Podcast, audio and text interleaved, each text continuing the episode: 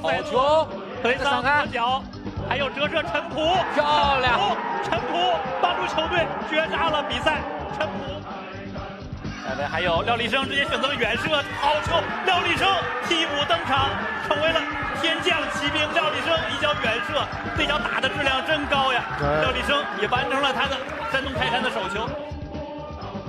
直接传中，克雷桑三比零，克雷桑连续四轮取得进球，四场四球，克雷桑向外界证明了我是有得分能力的。是，而且刚刚过完生日，这是给他自己最好的生日礼物。大家好，这里是中诚电台泰山球迷播客，我是橘猫。大家好，我是集装客。呃，先跟大家道声歉啊，因为这期节目其实应该在几天之前就来做了，毕竟是要回顾一下第一阶段最后的收官战嘛。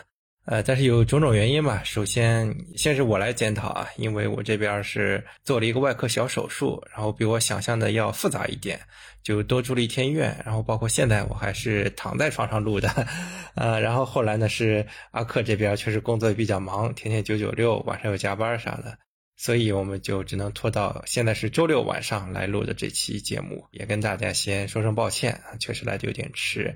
呃，然后的话，现在这公布一则消息吧，因为之前我们也说过，说想抽两个热心听众吧，就平时给我们互动留言比较多的听众送上一些小礼物。那我这边也是筛选了两位，一个是，其实两位都是了，小宇宙上每一期都在给我们留言的啊，一位 ID 叫王鼠啊，另一位叫哈哈下划线九 YDS，非常感谢二位，是每一期都在给我们互动。啊，所以我们这边也会分别送上小礼品吧。啊，其实也算不算不上什么珍贵的礼物吧，都是俱乐部出的一些球员徽章啊，或者是对刊一类的。请两位就是尽快的。呃，回复一下我在平台上的留言啊，呃，回复一下你们的地址，这样可以把礼物寄出去。通过这次抽奖嘛，也是鼓励大家能够多跟我们互动嘛，因为确实，首先要有人给我们留言，我们俩才会觉得哦，我们俩不是一直在自娱自乐，对吧？呃，然后呢，也是像王鼠这位同学，就是给我们提出过一些宝贵的建议，说能不能啊多聊聊其他诸强的一些动态，让大家都有一些横向的比较，我觉得也是非常好的建议。所以也是希望大家能够。继续支持我们，继续提出宝贵的意见，来帮助我们俩把这个小节目做得更好。对，也是感谢一直以来在各个平台上支持我们的听友们。呃，往后我们肯定，如果大家。播放量上来了，那我们肯定也有更大的资本去邀请一些更重量级的嘉宾来到我们节目。对，所以这个都是相辅相成的。大家越支持，我们越有嗯资本去请一些呃大腕做客我们的节目。啊，好的，那我们就言归正传吧，还是对第一阶段的收官来做一下点评吧。最后是两场比赛我们没评嘛，因为上一次是讲的肉苏力，那算是打广州城那一场。那其实最后两场就是打长春跟大连人这两场。呃，阿克有没有什么总体的一个评价呢？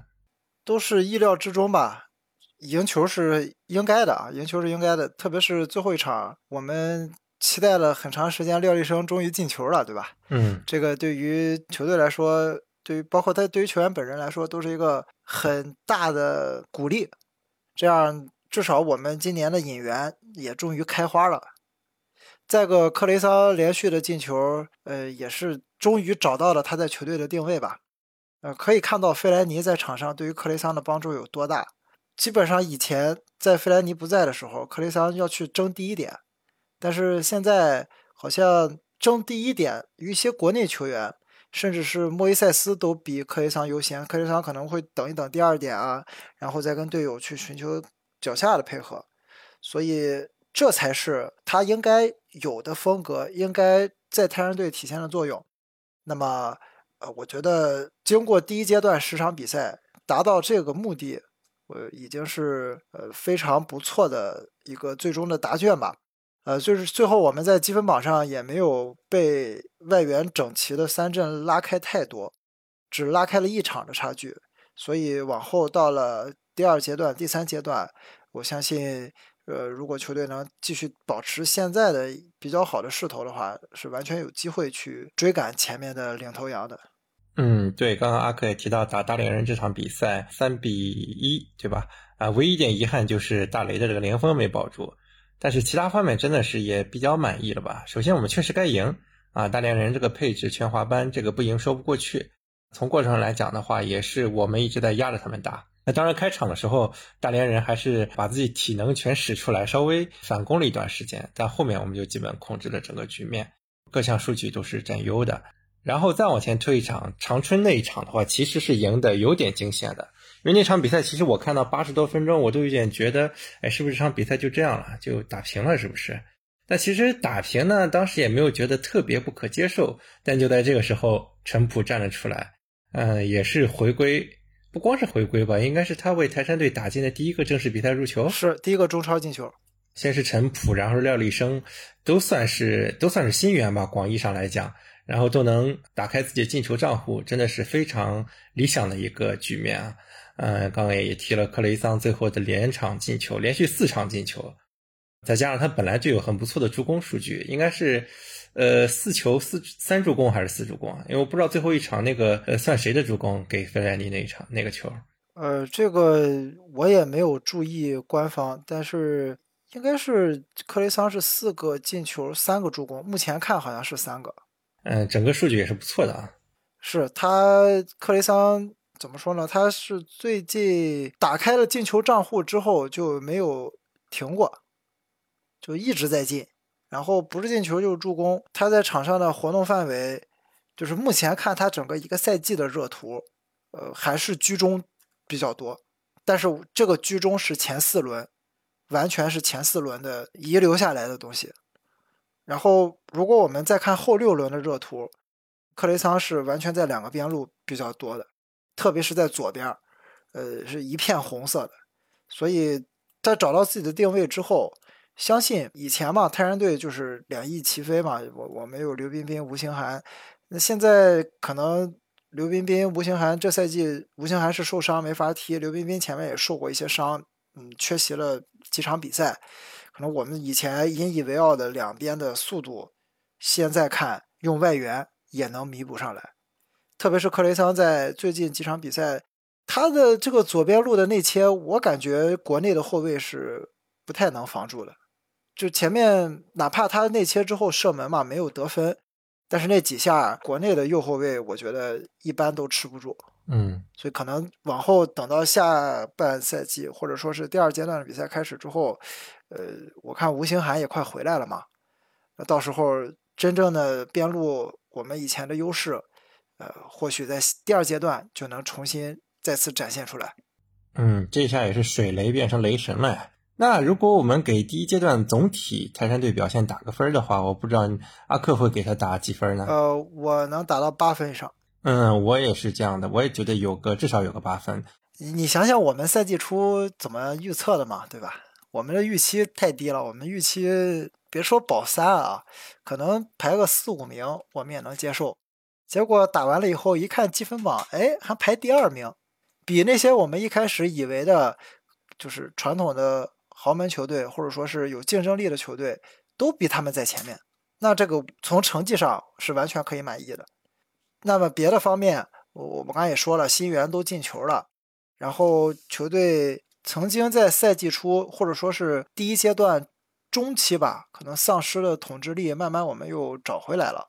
那在场面上打的也不错，呃，球员们精神状态也体现的很好。我觉得这都是，就起码我都是满意的。唯一不满意的地方是伤病太多了。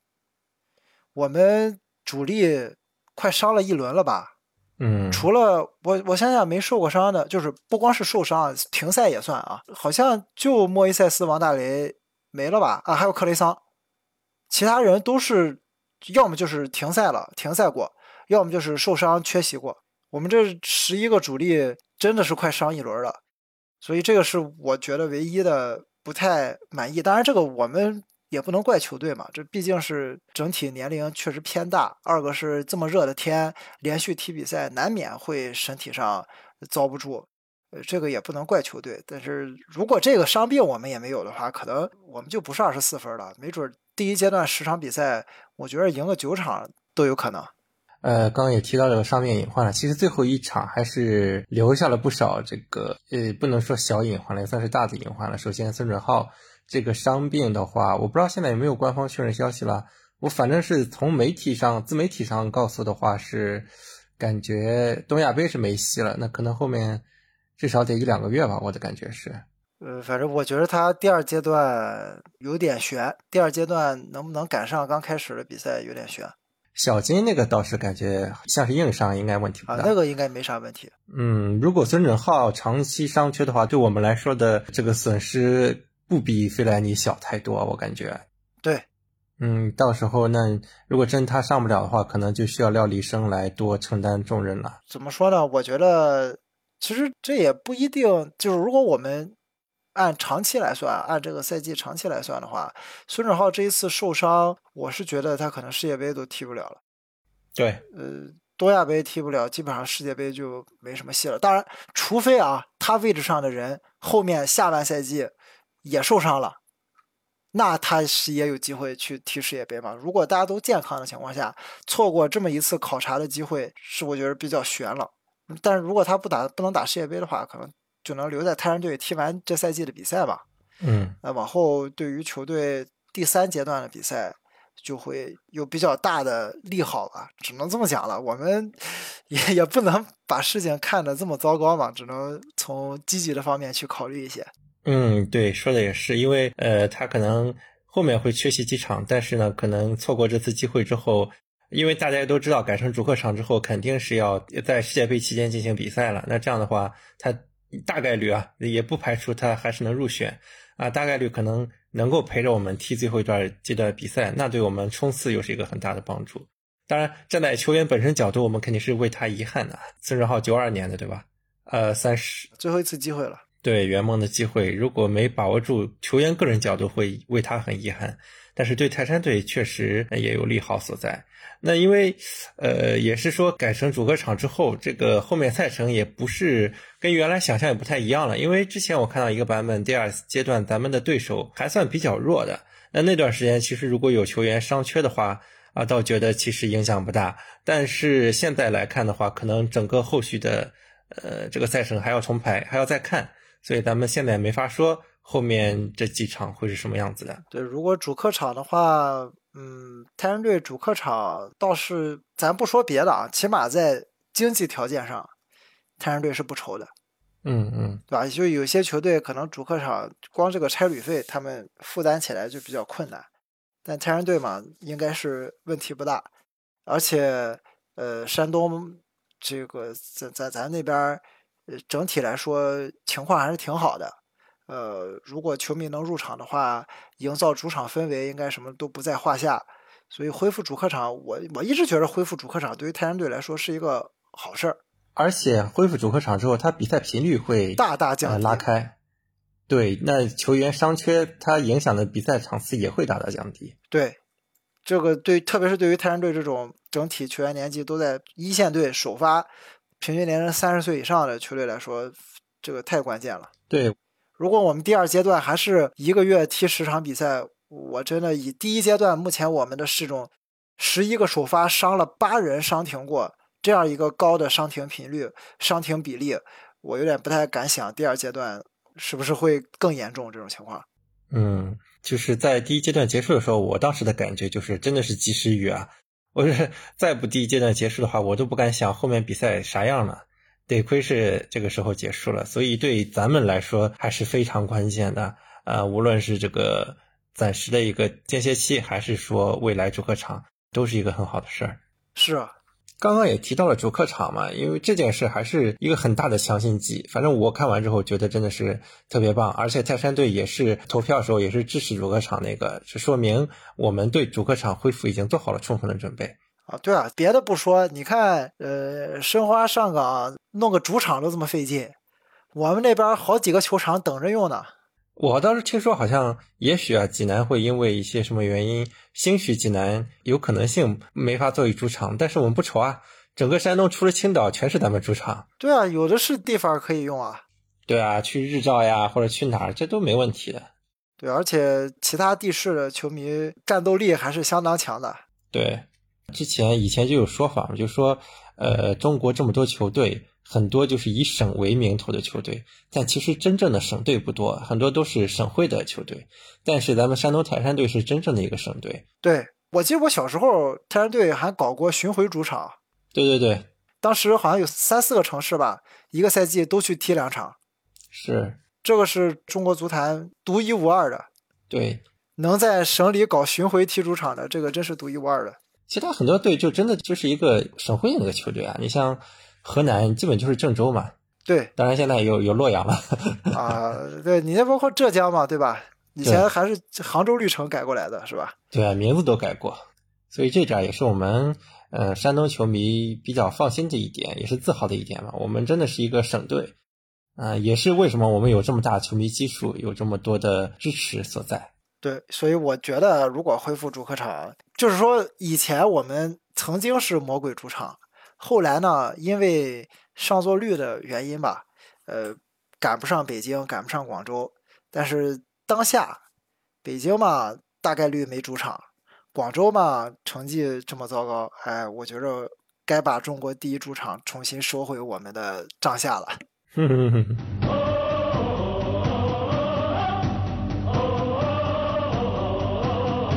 好，那要么我们也顺带评一下竞争对手吧。第一阶段，呃，首先三镇是不容忽视的，但是呃，首先我们要承认的就是三镇这个外援配置确实非常的强大。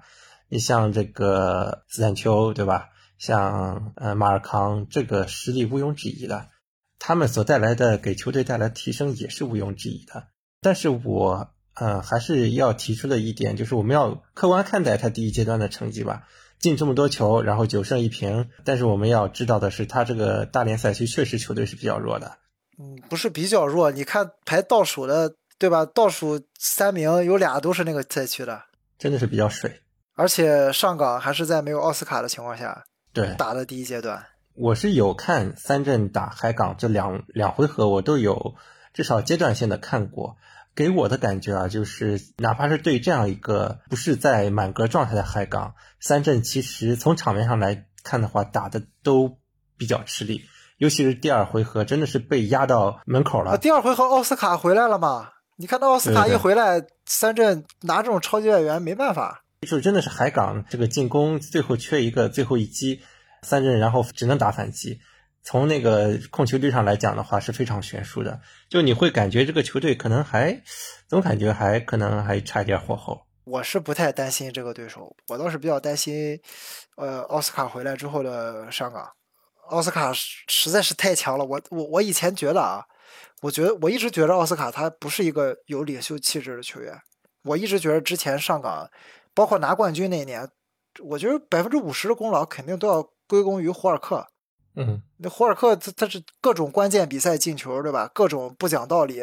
因为奥斯卡更多是个绿叶，而且胡尔克一走，马上上港的成绩就下来了。但是这个赛季，这个我只能说奥斯卡一回来以后，上港整个队都不一样了。嗯，你看看他第一阶段打的那些比赛，那我我经常看上港球迷他在那儿吐槽啊，说莱科这儿不行那儿不行，什么天天怀念过去的什么佩雷拉之类这些教练。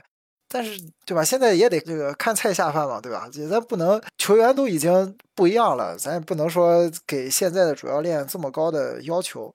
但是奥斯卡一回来，我我确实看到上港整个的球队的面貌也好，他的进攻梳理完全是不一样了。就这么一个数据吧，那奥斯卡回来之后有进球，有助攻，各种这种手术刀般的传球。各种过人突破，甚至防守上还有来回的抢断，无所不能。我是觉得，如果第二阶段啊，奥斯卡继续留在海港，碰上他们真没那么好踢。从某种意义上来讲的话，三镇也是运气好，在第一阶段遇到了一个非满血的海港，然后打了一个双杀。如果是放到后面来遇的话，真不一定了就。啊，确实真不一定。我是觉得有奥斯卡的上港还是争冠球队。别看他现在分儿比较少啊，而且第二回合我看了，就是斯坦丘在奥斯卡面前就是个弟弟，那完全不是一个档次的。你这奥斯卡是什么人，对吧？毕竟人家也是正儿八经巴西国家队打主力的人。之前，呃，其实第一回合我也有看过下半场比赛，其实三镇也是被没有奥斯卡的海港压制了整个半个下半场啊，直到最后换上了那个叫埃德米尔森还是谁来着，呃，才打了几个反击，才把形势逆转过来。所以我们可以看到，三镇这个队可能除了超级外援之外，其他部分其实还是有待提升的。你想想，一个升班马球队，他就是再引援再怎么样，他也很难达到当年恒大那个效果。嗯，我觉得三镇更有点像当时的河北队，就是集结了一群怎么说呢？呃，是不错的球员啊，就是些边缘国脚或者是国脚的替补，但其实是缺乏一些非常精英的这种国内球员。对，而且大量引援过来之后，他的磨合也是个问题。嗯，我觉得他这个主教练能在以这一个赛季给球队捏合出一个比较完善的打法，我估计到二十四五轮之后才能看到。所以，如果我们第二阶段上来就碰他，我觉得一点也不用怵。刚刚也提到海港嘛，海港第一阶段这个成绩确实有点让人大跌眼镜，因为想到海港一开始会困难，呃，但是我觉得即便考虑到这个客观原因，第一阶段就拿这点分也是有一点点说不过去啊。我不知道你还是否把它，就是当然我们直面海港的时候还是很难打，但是你还觉得海港有争争冠的可能性吗？我觉得有奥斯卡，就是前提啊，就建立在奥斯卡留在这儿继续踢，我觉得是真有可能。确实有可能，因为我们今年中超的外援水平比去年又降了一档。嗯，你降的越多，越能凸显这种超级外援有多厉害。嗯，我都觉得降维打击已经无法形容他的奥斯卡在现在中超的这这种表现了。我看他回来这两场比赛，我我已经彻底服了。我我我是觉得，如果海港啊给他们的后面状态找回来的克雷桑，我觉得就无敌了。就他俩。在前场他俩玩呗，两个人估计就我不能说场场进球吧，反正每场不是有助攻就是有进球，这个一点问题都没有。那关键是他前场缺强烈的进攻外援啊。对，那个恩迪亚耶，你觉得跟洛佩斯相比的话，这俩恩迪亚耶应该还是不适应，主要是那个保利尼奥是太差了啊，太毒了。那个那个保利尼奥，这真的，我我是觉得 太差劲了。我觉得海港这个队应该还是不会躺平的，因为他今年已经做了很大投入了，搞不好就除了奥斯卡之外，他们还可能会运作一些外援啥的。有可能啊，你真的今年夏天很多队都有可能引援。我听说河北都想引援了，这个你河北你万一他们是吧？第二阶段他这个韩国主教练嘛，利用自己的人脉，从日本、韩国运作几个这种待业的。球员过来，战斗力可能也不低啊。嗯，所以都挺难说的。我一直这个观点，越是这种时候，越能凸显外援的重要性。关于奥斯卡，我觉得心态也挺矛盾的。因为作为对手来讲，私心来讲，其实挺希望奥斯卡赶紧走吧。这么强，这么强一个对手，不要整天放在这烦人了。当然，最近的消息也辟谣了嘛，就说好像弗拉门戈那边是有点承担不起他的肯定承担不起，那个就纯属八媒炒作。弗拉门戈根本没有。没有没有可能的，没有可能去赢回奥斯卡。你像当我们现在中超回去的那些球员，特谢拉都已经回瓦斯科达伽马了，都已经。对，各种降薪，他们都就是拿着几十万六位数的欧元的这个薪水，真的是比以前降太多了。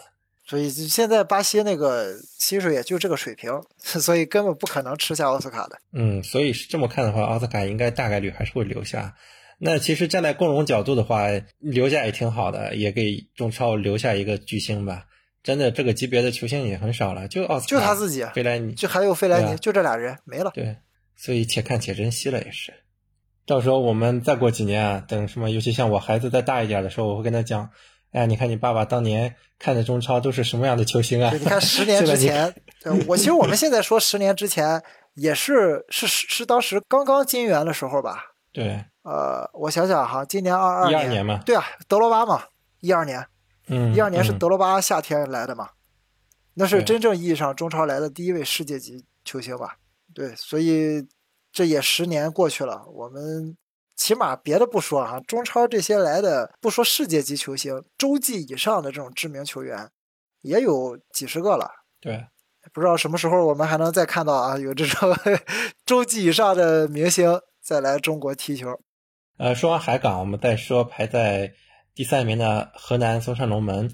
我其实是有点意外，因为我想过河南会很强啊，当然我们也是输得很惨。但是我其实没有想到河南稳定性还不错，第一阶段打下来，因为总感觉这个队是一个反击型球队嘛，反击型球队可能有时候打强队会爆发，但是有时候打弱队可能没那么稳。那这第一阶段下来感觉还不错啊，感觉至少是有点超出我的预期啊，仅仅是落后一分。我不知道阿克怎么评价这个队的竞争冠军的可能性，完全要看他们的核心外援有没有伤病。嗯。最近这几个赛季，反正不是卡兰加伤就是多拉多伤，反正他俩总有一个中间要伤很长时间。然后今年呢，哎，俩人第一阶段基本都全勤了，都踢了。然后这个队的最后伤了呀？对，伤的不是那么久嘛。之前卡兰加那种要要伤停都一两个月那种，就是所以只要他们的核心外援伤停时间不长，他始终就能打出来。嗯，这个必须要引起重视。对，而且今年他国内球员像黄子昌这种也可以顶一顶了，所以实力上确实不容小觑了。我觉得可能确实是一个认真的对手了。还好我们已经打过他了。对对对，一胜一负，相对战绩还可以吧。对，主要输那场输的有点狼狈，然后 后面那一场其实赢的是毫无问题。呃，本来按照原来那个计划，第二阶段三镇是跟河南分在一个赛区的，本来还想看看。河南阻击三镇呢，当然现在整个赛制不一样，也就没法同日而语了。反正早晚得碰嘛，毕竟是循环赛，大家都要碰一碰。就就海口这几个队，你说，呃，河南长春，呃，长春今年稍微有点拉胯。长春还是核心外援年纪大了。嗯，河南浙江其实浙江不弱，浙江就前面运气差一点，这种出去够谁都喝一壶的。对，而且你发现没有，这几个队。就包括前面啊，三镇也好，河南也好，包括升班马浙江，都是外教，外教加外援。对，可能，哎，咱不是说外来和尚好念经啊，但确实 这个时候看外教的这个水平还是确实有一点的啊。对，我觉得河南教练今年做的也不错，我感觉整个球队的气质还是比原来那种，嗯，有点儿有点儿混不吝的一种绿林好汉的感觉，还稍微提升了一点，有点豪门的样子了。是。然后再往下排的话，其实就数到申花了。那我觉得申花倒问题不大，在于他这个股改的情况不明朗的话，可能不太容易引进外援。那如果完全以这个，虽然他国内球员确实不错，有些年轻人啊，呃，确实有潜力啊，什么朱晨杰啊，什么王海剑什么都不错，这些小孩儿。但是我觉得，如果你没后续没法补充外援的话，长期看还是没有太大竞争力的。对，而且。这个队比我们核心球员年纪还大，U 三五传到后面，我是 觉得有点悬啊。嗯，但是申花一直在做这个更新换代嘛，从上赛季最后毫无意义的最后一个阶段开始，就一直在服新人。但是说实话，这个东西也不是说你服了，然后瞬间就换成一个年轻人的阵容了，这还是要一步步的来的。对啊，你看现在其实他们这个队里年轻人还是。就最近这两年的年轻人还是那几个人没有变过。我们两年之前，甚至三年之前，我们打足协杯的时候，那些年轻人就还是这些人嘛，对吧？嗯，那都两年过去了，没变化，他们还是这些人，所以也也不能说 这个队有太多的新人涌现出来。我是觉得他们到了下半阶段吧，年纪这么大的主力阵容，我觉得是熬不住的。呃，然后的话，国安。呃，国安谢指导咱就不用说了。对对对，我觉得这个，嗯，本来配置还是可以的，国安还行啊，但是确实这个在梅州打成这个样子就很迷。对，而且我一直搞不懂为什么谢指导老是说达布罗弱，我觉得达布罗挺强的，他之前不也是替补上场挽救过球队吗？我就突然不让上了，也不知道为什么。这样自己自费一个外援，我是觉得 有点摸不着头脑。或许谢指导最后跟内维尔一样吧，最适合他的工作还是解说员。基本上，我觉得强队的话也就这些了吧？还有什么可以评价的吗？你觉得？强队基本上没有什么没有了吧？往后后面的队都比较一般了。今年可能最让大家惊喜的后面的球队就是天津。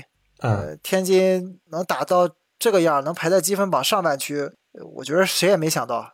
这不光我们没想到了，我觉着中国百分之九十的球迷都没想到吧。可能大家一开始赛季前都觉着天津跟广州双雄跟河北是竞争降级的球队，结果第一赛季打的是有模有样，呃，还排在积分榜的上半区。我觉得是这个于根伟有两下子。其实我倒是一开赛的时候还挺看好天津的，倒不是说看好他多强，就是觉得这队不会太差。呃，因为不欠薪啊，对，就这这帮球员他不欠薪，所以然后又有一些补强，当时，所以我觉得这个队呃不会差到像广州那样，应该保级是没问题的，所以还可以啊。尤其我们石岩在那边也是打了主力嘛，也一直表现不错，也进过球，我觉得挺好的这队。嗯，有些年轻人，然后也还在，但是他那个外援前锋，我看过好几次集锦，我觉得那个前锋真的好能吐饼啊！他那个前锋以前那个青岛的嘛，太能吐饼了，就不，他们前锋确实不太行。这个队，我觉着这个赛季打得好，他们国内球员，特别是他们国内几个边路球员啊，呃，确实打得很好，特别巴顿他们确实厉害。嗯，巴顿配得上国国脚，真配得上国脚。以前还觉着对吧？他之前入选国家队的时候，大家还对他非议挺多的啊。那这个赛季打下来，我觉着这种质疑声应该都没有了。嗯，最好的土枪之一啊。反正这个第一阶段打完之后吧，如果我们要自己刚才给泰山队打了八分嘛，第二阶段包括往后啊，可能没有第二阶段、第三阶段之分了。就后面的呃这二十四场比赛，我觉得泰山队主要的三个争冠对手吧。呃，一个是三镇，一个是上港，还有一个是河南。当然，河南我们已经不会再碰到他了，可能主要就是这三个对手。国安如果国安换帅的话啊，是有可能的，但是国安我觉得他们应该不会再请外教。那国安现在也有困难呀。对啊，所以就就这样了，可能还是我们要提防一下这三个外教的球队。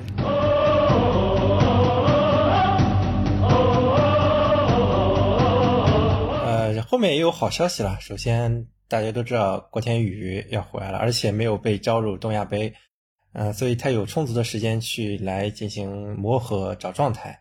当然，你说小郭现在回来能不能打上主力，这还两两说呢。你看克雷桑这状态，对吧？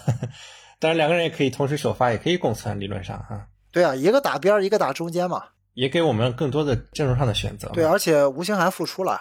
对，吴兴涵，这个太关键了，就相当于补充一个国脚嘛。对，但是我觉得吴兴涵可能状态会要等的慢一点，因为毕竟他这个伤这么大，慢慢的要恢复。啊，那不着急啊，起码人可以报上名了嘛。对，最后就是德尔加多，不知道还能不能报啊？呃，这还比较困难，因为现在这几个外援状态都不错，所以我觉得德尔加多是不是要外租了？呃，估计外租，关键外租的话，其他的队好像好像也就河南可以吃下他。因为河南少一个外援名额嘛，他只用了四个外援嘛。河南挺好的，租去河南帮忙阻击其他对手。啊不不不，那你也不能这么说，河南跟你只差一分啊。啊，也是，这又不是说 之前那种赛会制比赛，对吧？你得打两个阶段，你第二阶段不会再碰着他了。然后你们你们的分数第一阶段带过来之后，我们上赛季也都领先，后面领先很多，也不在乎这个。那这这个赛季不一样了，这赛季全是循环赛，你给人家补强了之后，你自己要拿不到分数，不就被人家反超了吗？也不太好说啊，你这个支援自己的争冠对手，资敌了这是，有点不太合适。反正还是希望小德别再做球监了吧，这么大好的年龄需要球踢。反正不知道哪个哪个队以后如果能缓一缓，缓过来的话。希望能过去踢一下吧，不要再后面没有外援的球队很多很多，我甚至觉得，要不对吧？咱泰山队如果经济条件允许的话，跟人家共同协商一下，别让人家全额工资承担了，对吧？对，我们也拿点儿，你你们也拿点儿，最关键的是让我们未来的储备人才有球踢啊。对。这个现在付出一点经济上的让步，将来回报德尔加多之前也是证明过自己的，对吧？所以我觉得，如果再给他一点时间，起码今年下半赛季能踢上球，明年回来，如果不再算外援了的话，呃，真的是泰山队又一个国脚级别的引援吧？对啊，未来是要当国脚用的嘛，所以还是要有长远的规划的，对他。好，今天我们聊挺多的呀，是从最后两场的这个回顾到这个对手的点评啊，我觉得聊非常充分了。嗯、不知道最后阿珂还有什么其他想说的吗？等一等第二阶段的赛程吧。我觉得赛程对于现在泰山队来说也是很重要的。我一直觉着赛会制的比赛赛程，呃，非常非常重要。但是联赛的赛程有时候看没有那么多重要，但是当它结合上了一些赛季中发展积分榜的情况，就会显得有些需要我们引起重视。嗯，万一对吧？你在争冠的关键时候连续碰几个前几名的球队，那也是很大的劣势。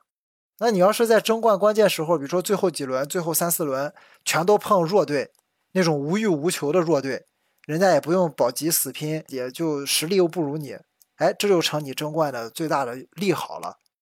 所以我觉得后面的这二十四场比赛的赛程还是很关键的。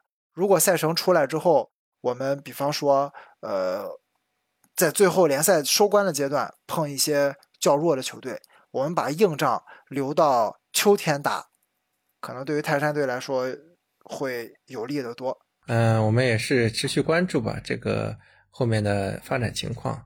也其实第一阶段打下来之后，我的自信心是有点增强，因为我发现泰山队这个只要全员都在的话，统治力还是在的。你要改预测是吧？我也不不是很想，我不是那种就是，呃，对球队成绩非常苛刻的人，但是我只是想说，心里对他预期会嗯稍微调整一下。我觉得，嗯、还是有些底气嘛。泰山呃，队还是就要喊争冠了呗。嗯，那 是吧那倒不至于。我感觉你已经蠢蠢欲动了。我觉得这个，我我替你说了争冠了啊。